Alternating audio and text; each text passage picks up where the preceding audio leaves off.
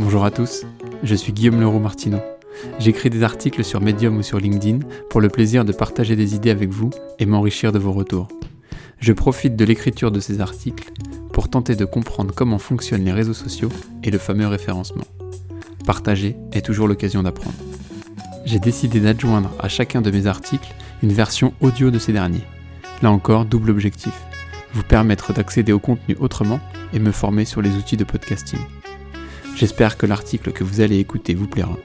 N'hésitez pas à laisser un commentaire sur Apple Podcast ou sur tous les autres sites de parution des articles.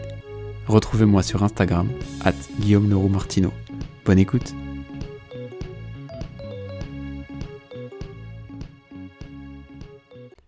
Parlons de vos collaboratrices et collaborateurs. Combien de temps prennent-ils ou prennent-elles pour leur pause au quotidien? Combien de temps?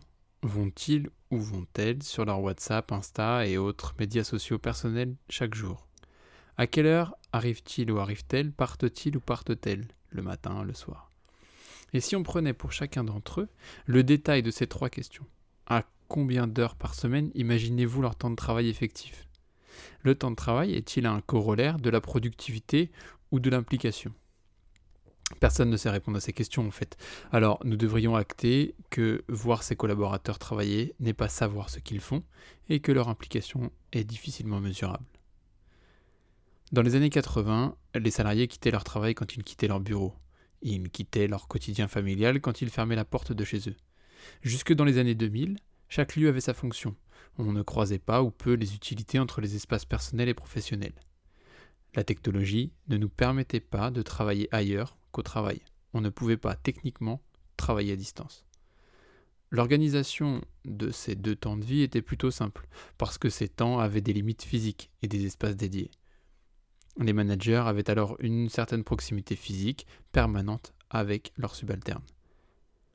Quand les portables ont commencé à se démocratiser, téléphone et ordinateur, le travail est devenu délocalisable, autant que la vie personnelle. L'apparition des smartphones, la consultation des boîtes mail à distance, puis la 3, la 4G, bientôt la 5, ont permis le reste de la transition vers un monde plus imbriqué et plus interdépendant. La technologie a permis un décloisonnement des espaces personnels et professionnels. Le lieu de travail a perdu de sa sacralité. La dichotomie vie pro-vie perso ne fait aujourd'hui plus sens. Elles sont trop imbriquées l'une dans l'autre. Pour ceux qui cherchent à cloisonner, les dimensions de vie publique et vie intime semblent plus opérantes. L'organisation du travail et de nos vies a été transformée par le progrès technologique, à tel point que la déconnexion est devenue en deux décennies un sujet de santé publique.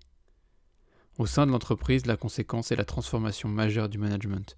Il a fallu accompagner autrement la performance opérationnelle et s'adapter à une nouvelle implication des managers dans leur travail. Une expression à la mode traduit pourtant l'ampleur du chemin qu'il reste à parcourir, le travail à distance. Quand nous parlons de travail à distance, nous sous-entendons souvent la distance comme physique. C'est une distance en kilomètres entre le collaborateur et le manager qui est suggéré.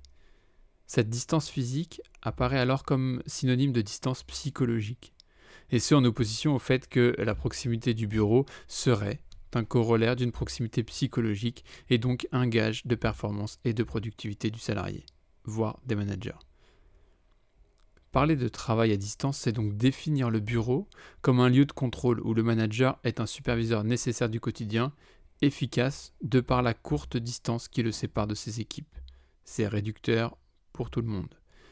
Et à l'inverse, la distance serait comme une absence complète de contraintes liées au travail et une porte ouverte à l'oisiveté des collaborateurs. Cette vision du management revient à croire que le manager serait en capacité, par sa simple présence, de maximiser la productivité des équipes. Penser que nos collaborateurs seront moins performants parce que nous ne les voyons pas est une erreur. Et pour s'en convaincre, il suffit de penser à nos congés. Notre équipe est-elle moins efficace quand on est en vacances? Et à l'inverse, nos équipes ne répondent-elles jamais à un mail depuis chez elles? Ce mail est-il moins bon parce qu'il est rédigé ailleurs que depuis le bureau? Les managers qui pilotent des équipes sur d'autres continents ont-ils de moins bons résultats?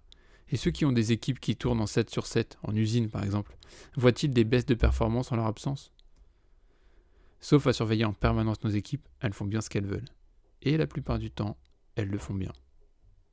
Il est nécessaire de faire confiance et de laisser faire nos équipes une fois le cadre et les objectifs fixés, une fois identifiés les jalons et autres indicateurs de performance. L'être humain n'a pas besoin d'être contrôlé pour mener à bien une tâche dans laquelle il est investi, responsabilisé et engagé. Par contre, il a besoin de reconnaissance, de confiance et de soutien pour faire du mieux possible ce pourquoi il est correctement rémunéré. La confiance, la reconnaissance et le soutien sont des finalités qui se traduisent dans la réalité par des actions telles qu'une revalorisation financière, prime, paye, etc., ou une amélioration des conditions de travail, du matériel, des tenues, facilité de changement d'heure sur les congés, etc., ou bien encore par la formation, afin de permettre à ses collaborateurs d'évoluer en interne ou à l'externe. Évidemment, cette liste n'est pas exhaustive. Mais il y a une autre manière de faire jouer la triade confiance, reconnaissance, soutien. C'est par le sentiment d'implication des managers dans la vie de l'entreprise que l'on peut y arriver. Il est important que les managers aient confiance en l'entreprise. Il faut retourner la lentille. Il ne s'agit plus d'évaluer l'engagement du collaborateur au sein de l'entreprise, mais de se poser la question quelle place laisse l'entreprise à l'implication du collaborateur? Il paraît indispensable de construire avec les managers des objectifs qui vont au-delà de leur mission quotidienne, qui les impliquent dans la dynamique de l'entreprise, qui leur permettent de se projeter à moyen ou long terme. Et ce, afin qu'ils se sentent engagés, qu'ils vivent le projet de l'entreprise au quotidien, qu'ils se sentent utiles à l'avenir de l'entreprise. Évidemment, cela nécessite que la vision soit clairement exprimée et formalisée et que les objectifs généraux de l'entreprise aillent au-delà de l'atteinte d'objectifs à court terme. L'implication se construit par la place que l'on donne au manager. Il est donc important que les objectifs fixés dans cet outil de pilotage soient à côté du quotidien du manager, tout en restant atteignables son temps de travail. La confiance passe par l'engagement que l'on permet. Il faut laisser de la place au manager pour qu'il puisse exprimer son ambition, sa capacité, sa volonté d'implication dans l'entreprise.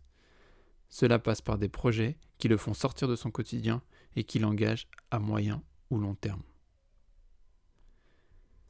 Manageons l'implication autrement. Article sorti sur LinkedIn le 24 novembre 2020.